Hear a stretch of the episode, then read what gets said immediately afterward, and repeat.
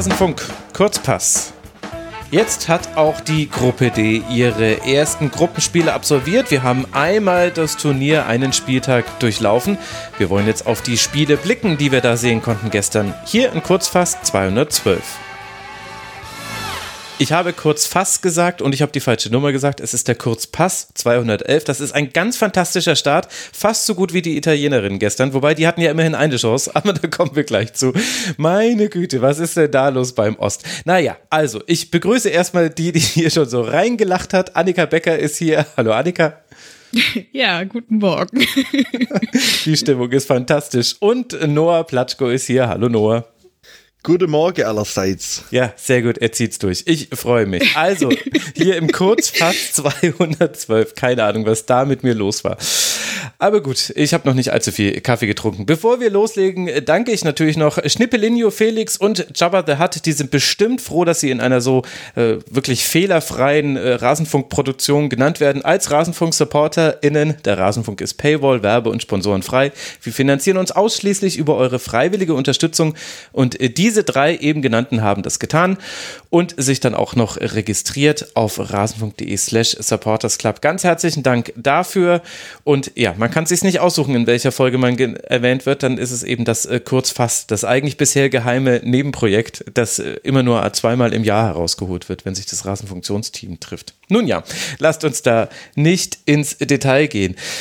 Viel lieber würde ich gerne mit euch auf die Partie zwischen Belgien und Island blicken. Vor aufgerundet 4000 ZuschauerInnen in der Academy von Manchester City gab es einiges zu sehen, vor allem in der zweiten Hälfte. In der ersten noch verschießt Thorvald einen Strafstoß, kann dann allerdings eine 50. Minute des 1 zu 0 köpfen.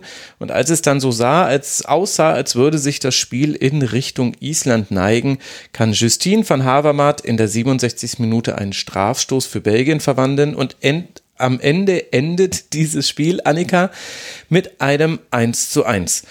Warum? Wie haben dir beide Teams gefallen? Also ich ähm, fand eigentlich, dass sich beide, wie man äh, so schön sagt, äh, ganz gut neutralisiert haben. Das ist dieser blöde Spruch.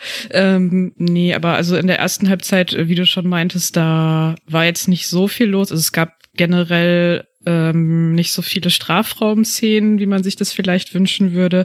Bei Island, da wird sicher Noah gleich noch ein bisschen was zu sagen, aber die haben halt so das gemacht, was wir eigentlich in der Vorschau auch angesprochen hatten, mhm. dass sie halt sehr viel Wert so auf ihre Standards gelegt haben und haben da halt immer wieder versucht, ähm, Sven dies äh, Jons dort hier ins Spiel zu bekommen.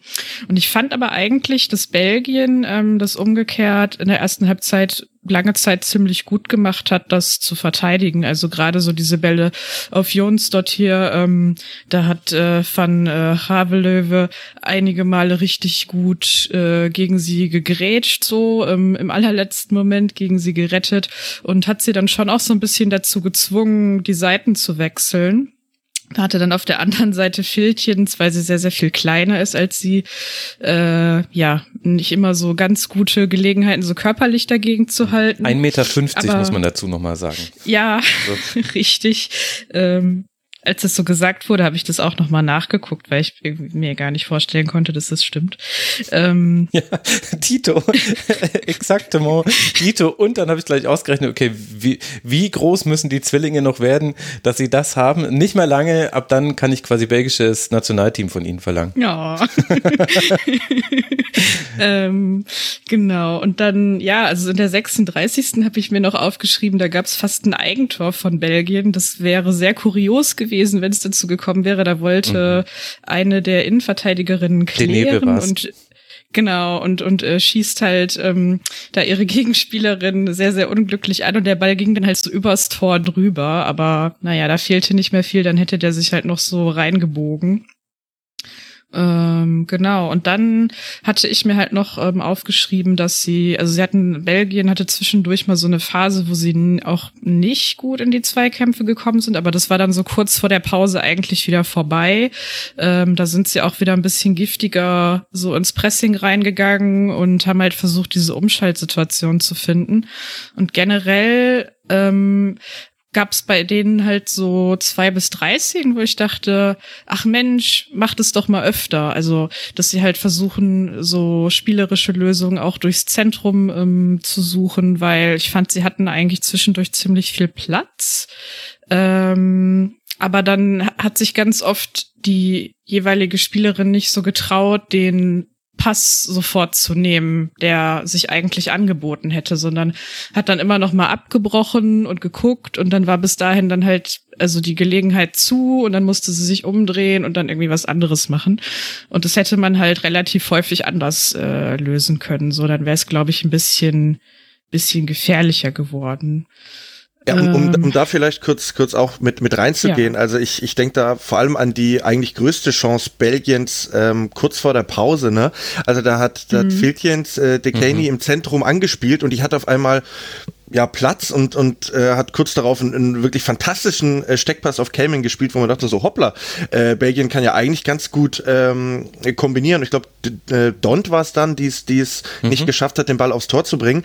Aber da hast du eigentlich gesehen, okay, äh, wenn sie sich mal vielleicht trauen, auch einen Risikopass zu spielen, mh, dann könnten die ja eigentlich auch zu Chancen kommen. Aber das haben wir von Belgien insgesamt über die gesamte Partie viel zu selten gesehen.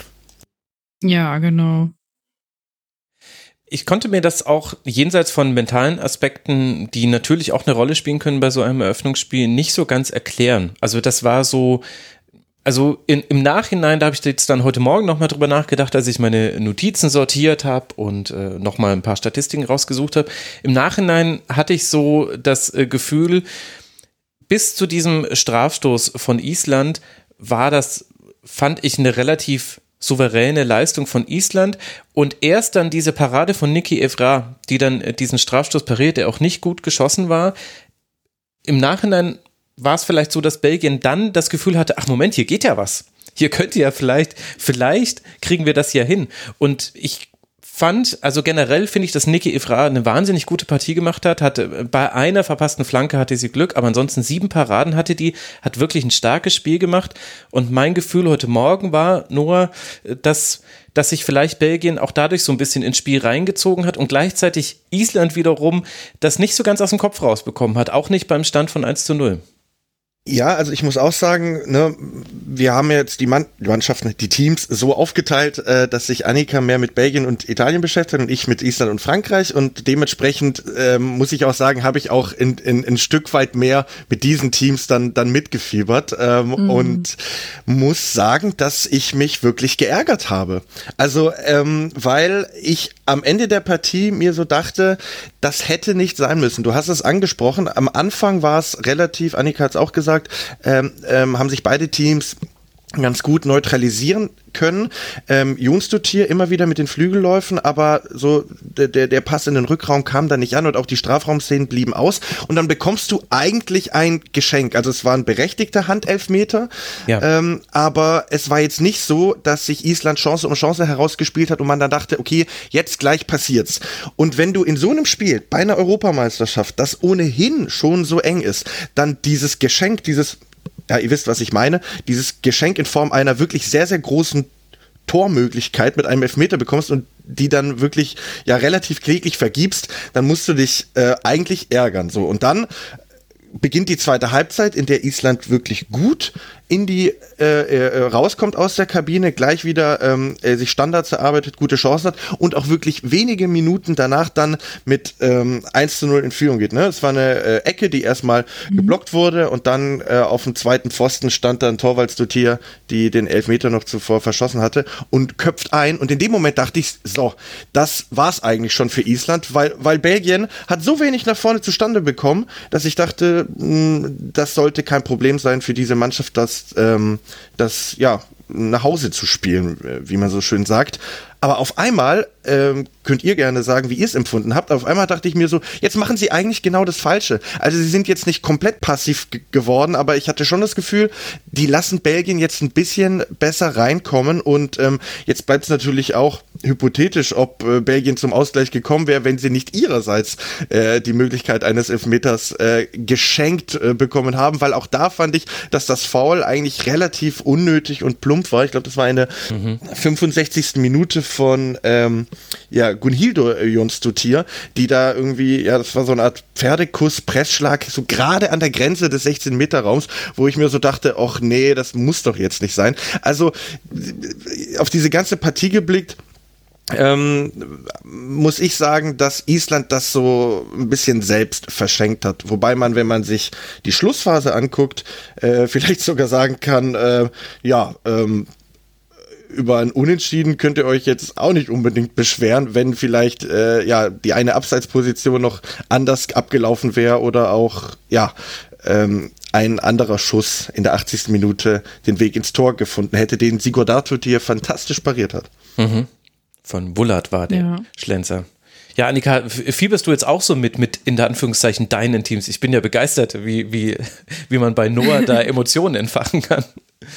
Ähm, also bei Italien habe ich es ein bisschen mehr, weil die bei mir so die Vergangenheit haben mit der WM 2019 und weil ich mich mit denen jetzt auch noch mal ein bisschen intensiver beschäftigt habe, weil ich da einen Artikel über sie geschrieben habe für den Ballesterer. Mhm. Ähm, und von Belgien habe ich jetzt einfach nicht so viel mitbekommen. Aber ja, also es ist halt grundsätzlich schon so, dass man dann natürlich auf die noch ein bisschen intensiver guckt. Also das ist generell auch sowas, was ich so, was manchmal ein Problem ist, dass ich halt beim Gucken für solche solche Sachen mich dann zu sehr auf eine Seite konzentriere und nicht so beide drin habe.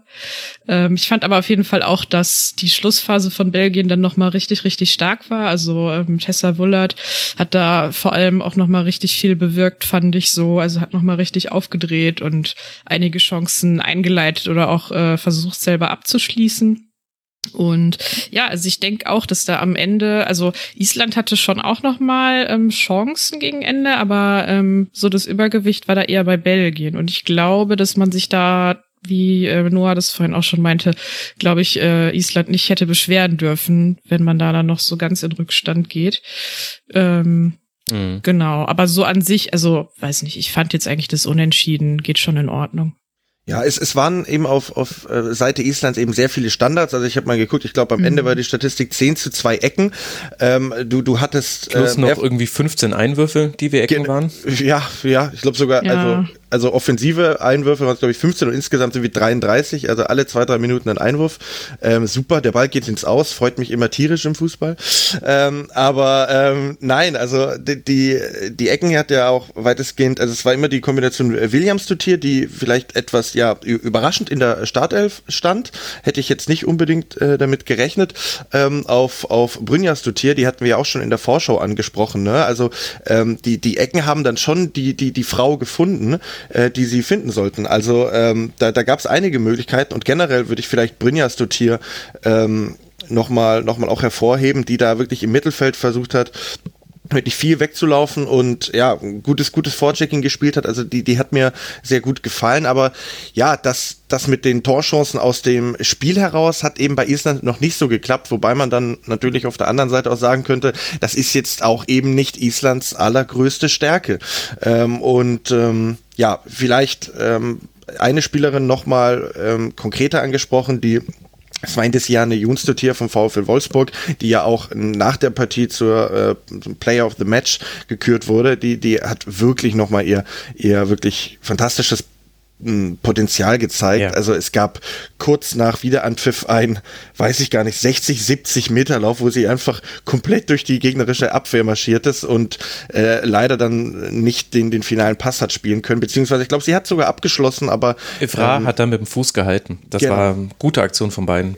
Genau, und kurz darauf fiel dann auch dann das, das, das Tor über die Ecke. Also man, man hat auf jeden Fall ähm, bei ihr gesehen, dass sie, dass sie eine, eine große Zukunft vor sich hat.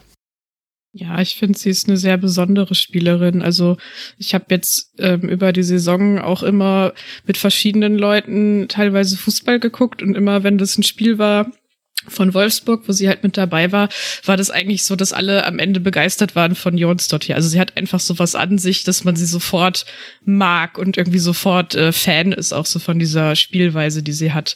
Das ist ja auch nicht bei allen äh, SpielerInnen so. Mhm.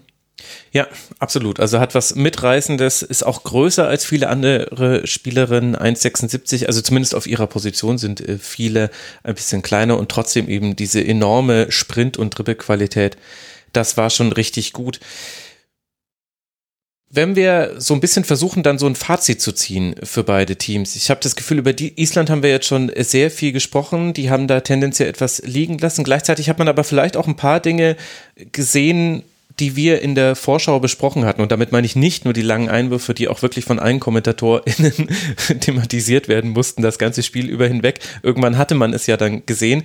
Aber wir haben ja auch in der Vorschau darüber gesprochen, dass man viel mit langen Bällen das Pressing umgeht bei Island, dass die Passquote jetzt auch deswegen nicht so ganz überragend ist. Das war sie auch in diesem Spiel nicht, 66 Prozent. Und äh, dass man allerdings in der, in der Luft eine Überlegenheit gegenüber viele Gegnerinnen hat. 68 Prozent der Kopfballduelle gewonnen. Also im Grunde bei Island hat man gesehen, was da ist und ich hatte das Gefühl, das hat uns auch bestätigt in vielen Dingen, die wir erwartet haben für dieses Turnier. Vielleicht könnte man als Fazit sagen, ich warf das jetzt mal so euch beiden einfach zum Fraß vor, dass es auch gegen ein Team wie Belgien, bei dem es noch ein bisschen größere Fragezeichen gab, fand ich, vielleicht nicht reichen kann bei dieser Europameisterschaft, weil die Gegnerinnen dann resilient sind gegen sowas. Also Belgien hatte Phasen, in denen es nicht gut aussah und in denen Island deutlich überlegen war. Also gerade so Anfang der zweiten Hälfte, wo dann auch das 0 zu 1 fällt, das war eine Phase von vielen, vielen Ecken und langen Einwürfen und da hat sich Belgien kaum befreien können. Aber dann haben sie es eben hinbekommen und haben das auch nicht nur technisch, sondern auch taktisch sehenswert hinbekommen haben. Eben, ihr habt es ja, so wie ihr es schon besprochen habt, durchaus übers Zentrum auch, mit Steckpässen. Äh, da gab es dann auch noch dieses, äh, äh, es hätte noch einen zweiten Strafstoß gegeben, wenn es nicht abseits gewesen wäre in der 89. Minute. Dann hatte man eine sehr starke Torhüterin. Und das war so ein bisschen das, was ich jetzt dann im Nachhinein mitgenommen habe aus diesem Spiel. Island hat kein schlechtes Spiel gemacht, aber es könnte sein, dass diese einfachen Rezepte in Anführungszeichen vielleicht nicht reichen bei dieser Europameisterschaft.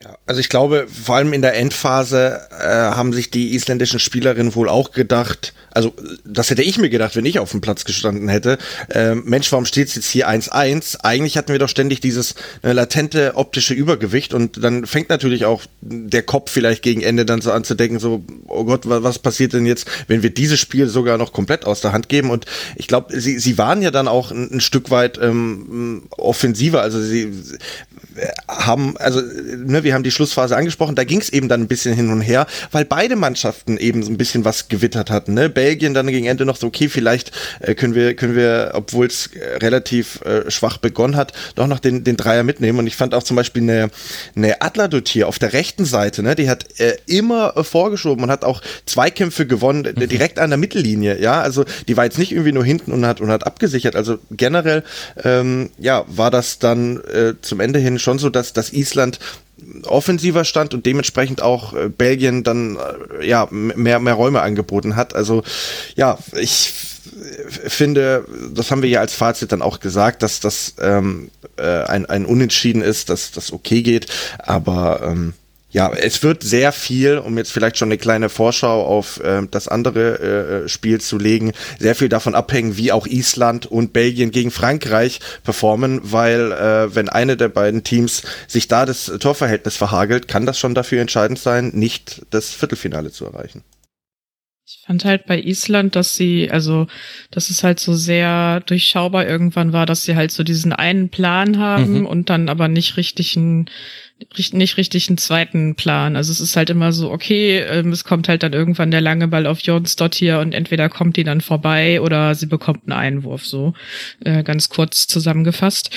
Und mh, mm, ich es gibt so ein paar Sachen, die sie relativ einfach machen könnten, um dann vielleicht ein bisschen gefährlicher vorne zu sein. Also ich fand zum Beispiel, dass so die ähm, Besetzung vom Rückraum im Strafraum von Island, die war nicht gut. Also da war halt oft mhm. irgendwie auf weiter Flur keine, ähm, was ein bisschen schade ist, weil gerade wenn sie dann so diese ganzen Standardsituationen haben, da prallt halt immer mal irgendwie ein Ball hin ähm, und dann kann man sich da einen Schuss nehmen.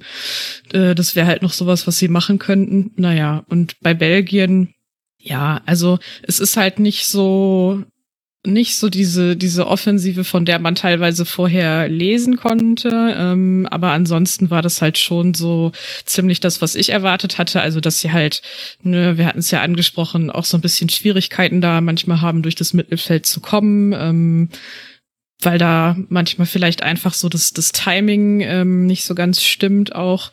Ähm, aber ich finde schon, dass es da Potenzial gibt, sich zu verbessern. Also vielleicht nicht ähm, jetzt ganz, ganz schnell von Spiel zu Spiel, weil das dann manchmal auch eher so grundlegendere Dinge sind, die nicht immer nur was mit Selbstvertrauen zu tun haben.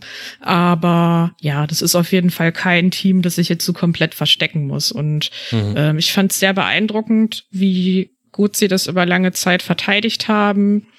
Ähm, ich, also das wird natürlich gegen Frankreich dann nochmal eine ganz andere Prüfung. Da werden sie wahrscheinlich nicht ohne Gegentore rausgehen. Aber ansonsten ja, also sie müssen sich halt einfach in der Offensive noch mehr zutrauen und dann muss man mal sehen, was dabei rumkommt.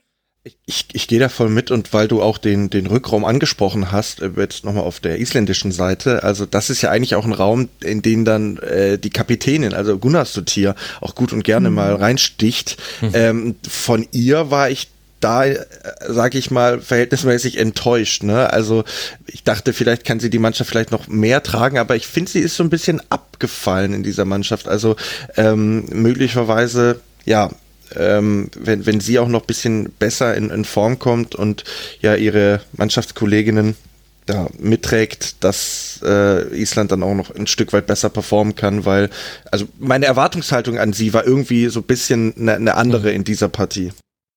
Naja gut, da muss man dann halt auch dazu sagen, also sie hat ja irgendwie erst vor einer Woche oder so ihr erstes Spiel wieder über 90 Minuten Klar, gemacht, äh, total. nachdem sie zurückgekommen ist. Ja. Von daher, ja, fehlt da wahrscheinlich auch einfach noch was.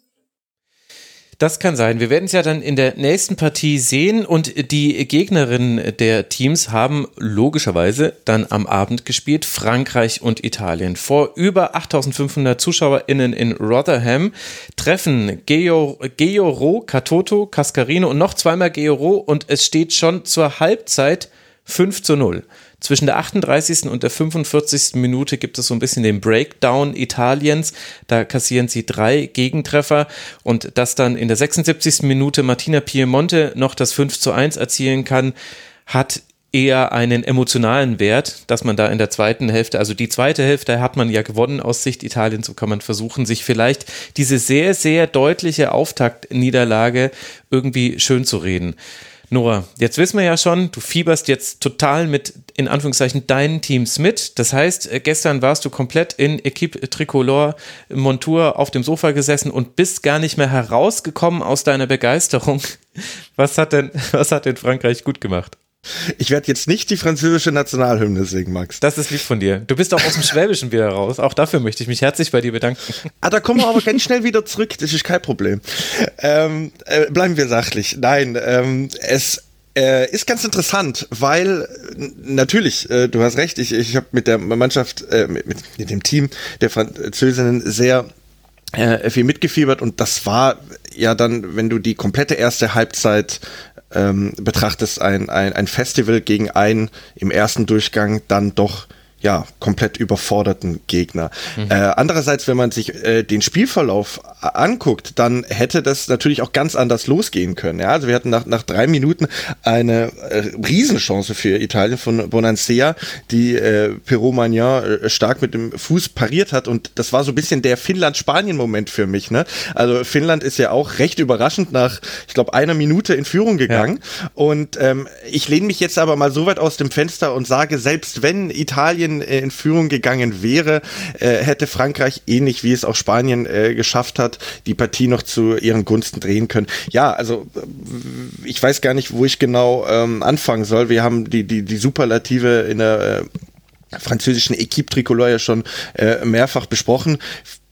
Diani über außen, ein, ein, ein Wirbelwind vor dem Herrn, ja. Ähm, wir haben immer wieder tolle äh, ja, Diagonalbälle und nach außen mhm. gehabt von, von äh, Renard auf Cascarino. Ja. Also das war ge generell die Präsenz von Renard, das ist immer wieder so beeindruckend. Die spielt da den Stiefel runter und du denkst dir so, okay, die, die macht nichts anderes. Sie macht ja auch nichts anderes. Sie spielt ja auch schon seit zehn Jahren Fußball. und Schöner Pan übrigens, dass sie gerade gegen Italien ihren Stiefel runterspielt. Also so, mhm. so genau, genau. Und äh, auch ihre äh, äh, Kollegin in der Innenverteidigung, die äh, überraschend nicht Griechenbock war, sondern ähm, Tunkara.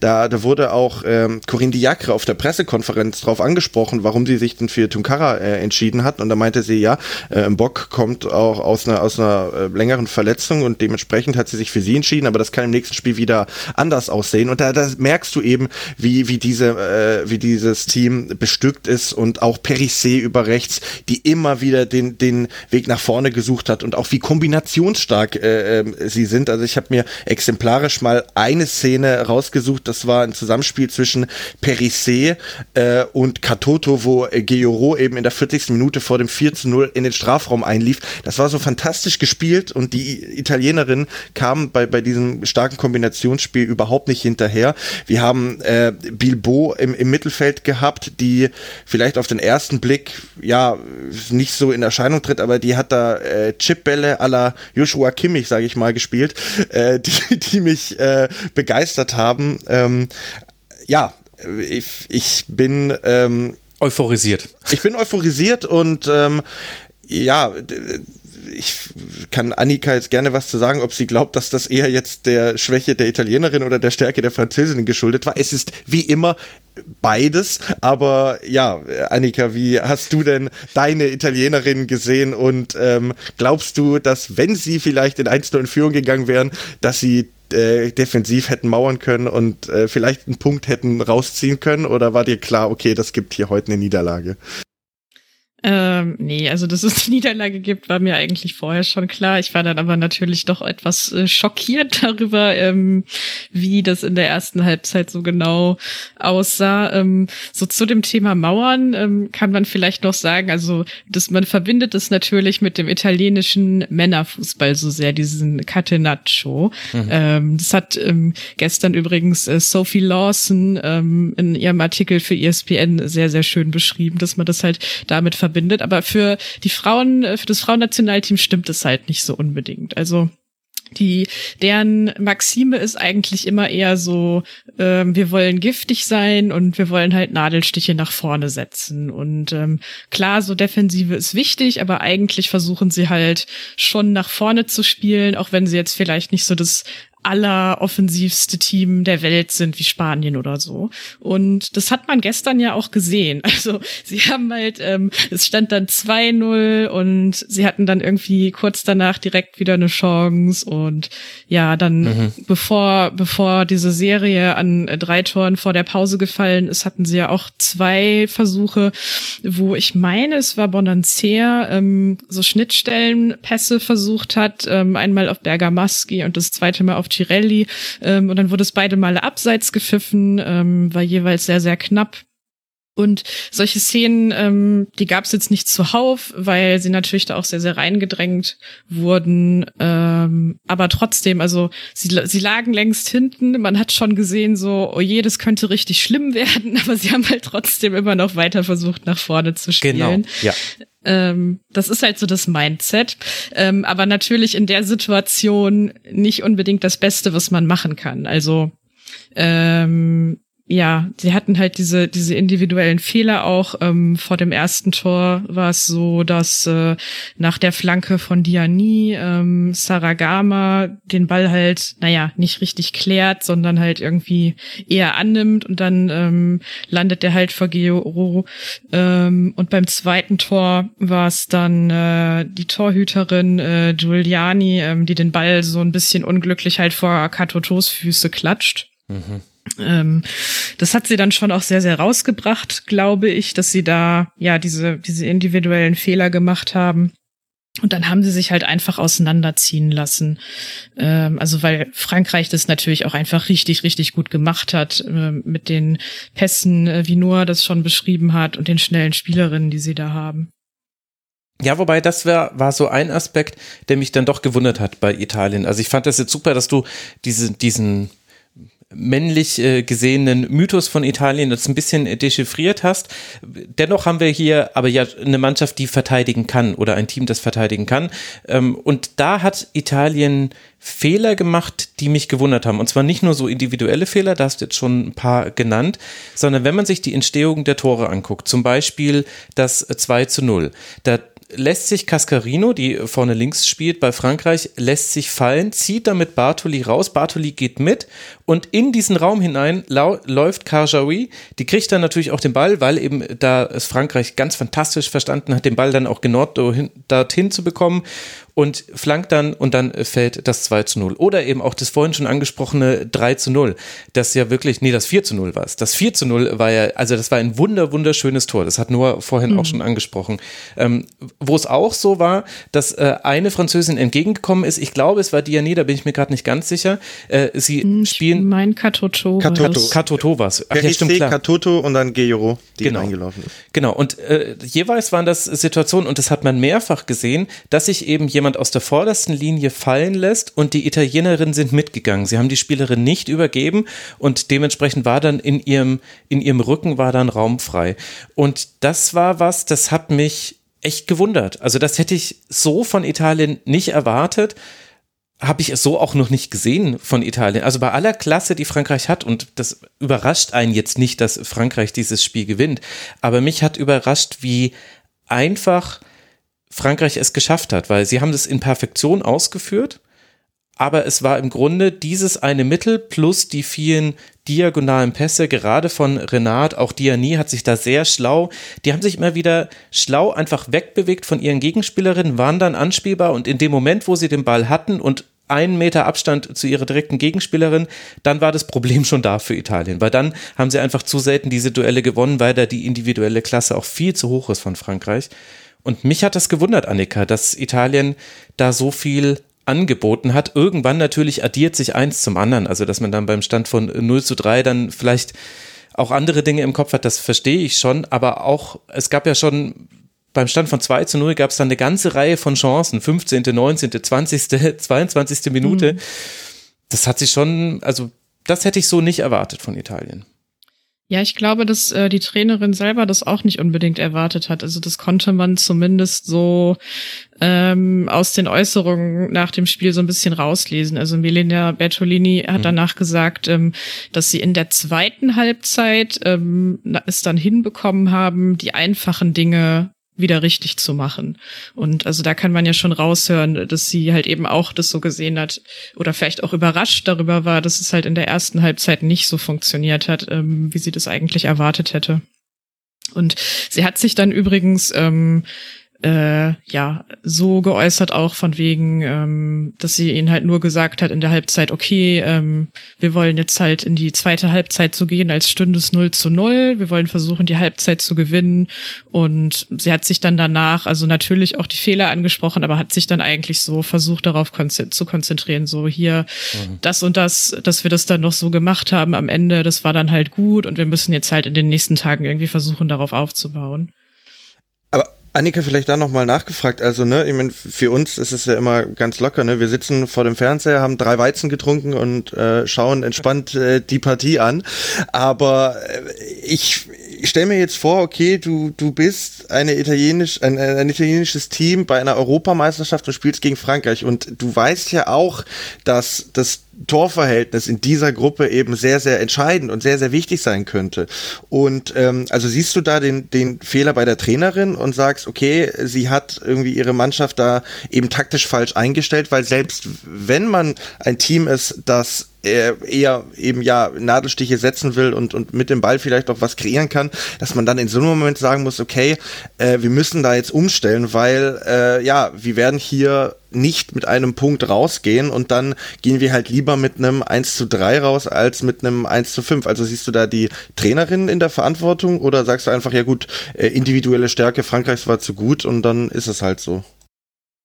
Ich bin mir da ehrlich gesagt nicht so ganz sicher, also weil sie haben es ja schon versucht, in der ersten Halbzeit dann auch anders zu machen. Also sie haben ja schon versucht, ähm, es dann kompakter und enger zu machen, und es hat halt nicht funktioniert. Mhm. Ähm, und das ist dann immer die Frage, okay, hat man von Anfang an ähm, vielleicht einfach das Spiel falsch eingeschätzt und deswegen, also ist deswegen mit dem, mit dem falschen Plan in die Partie gegangen. Ähm, Und ja, das andere ist dann halt immer, wie gut solche Anpassungen funktionieren. Also gerade dann auch in solchen Stresssituationen. Das ist ja auch immer noch mal eine Frage. Also ich meine, äh, wie gut man das dann umgesetzt bekommt im Gegensatz zu einem Training, wo man halt nicht diese Stresssituation hat, ähm, irgendwas noch mal ein bisschen umzustellen. Also sie haben jetzt nicht die Formation geändert oder sowas, aber haben halt schon ähm, aus meiner Sicht dann noch mal versucht, das, das enger zu machen und waren dann aber ganz oft auch ein bisschen ähm, übermotiviert, wenn dann ähm, sie gesehen haben, okay, da läuft jetzt halt halt eine an, ähm, oh Gott, ich muss da jetzt unbedingt draufgehen. Ähm, und das mhm. war dann aber nicht unbedingt Stimmt. die richtige Entscheidung. Ja. Weil sie halt eigentlich zu weit weg waren, um da überhaupt hinzukommen. Äh, bei dem Tempo, das Sanne Diani halt auch hat.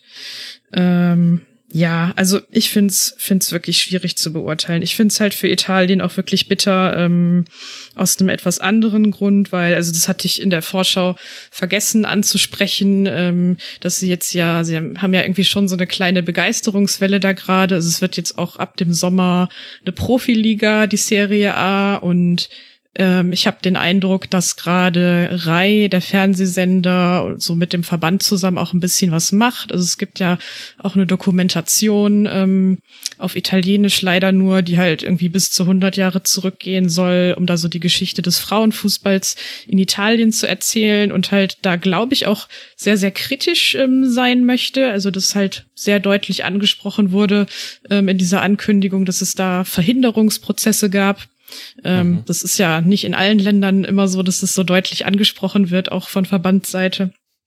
Und ja, es, es werden halt alle Spiele äh, der Italienerin live im Fernsehen übertragen. Man weiß auch, dass bei der WM das große ZuschauerInnenzahlen halt immer hatte.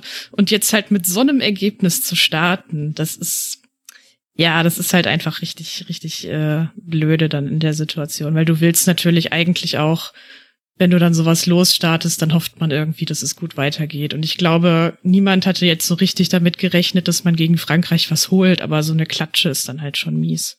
Und was Max gesagt hat, also ähm, zweite Halbzeit gewonnen, ja Glückwunsch, da kannst du dir halt leider am Ende nicht so viel verkaufen. ja, ja, aber andererseits, äh, sowas brauchst du auch. Also und, und, und man mhm. muss sagen, in der zweiten Hälfte haben schon Dinge funktioniert, die zur Identität von Italien dazugehören. Also man kann die erste Hälfte ja auch so lesen, das haben wir auch in der Vorschau besprochen, Italien spielt eines der aggressivsten Pressings im europäischen Fußball und das passt halt dann vielleicht besonders schlecht auf ein Team wie Frankreich, was A, sehr gute Diagonalbälle spielen kann, B, sehr, sehr gut in den direkten Duellen ist und C, dann auch einfach dieses Pressing überspielen konnte und dann, dann lief das ins Leere, im wahrsten Sinne des Wortes. Aber ich fand die zweite Hälfte, also in der ersten Hälfte hatten wir ein äh, Schussverhältnis von 14 zu 3 pro Frankreich, in der zweiten Hälfte von 2 zu 10. Und natürlich war das auch von französischer Seite anders gespielt als äh, diese erste Hälfte. Aber ich finde es dann schon gut zu sehen, dass die Elemente, die man in der ersten Hälfte gar nicht gesehen hat, die Italien ausmachen, nämlich eben äh, aggressive Pässe hinter die letzte Kette, Druck machen auf die ballführende Spielerin, zu versuchen, immer wieder Situationen zu schaffen, in denen du auch mal eine Überzahl vielleicht generieren kannst. Und dann eben eine, zum Beispiel eine Piemonte, die auch wirklich eine eine Anzahl von Chancen hatte, die hätte mehr als nur das eine Tor machen können. Ich finde, das hat schon einen Wert. Und klar ist es im Gesamtkontext, ist es trotzdem eine herbe Niederlage. Aber ich glaube, das macht es für Italien viel einfacher, jetzt in die nächste Partie gegen Island zu gehen, dass du eben gesehen hast, es war nicht über 90 Minuten weg, sondern man hat es dann hinbekommen. Und klar, wir können da Klammern machen, wie, wie sehr wie sehr wollte es Frankreich noch in dieser zweiten Hälfte.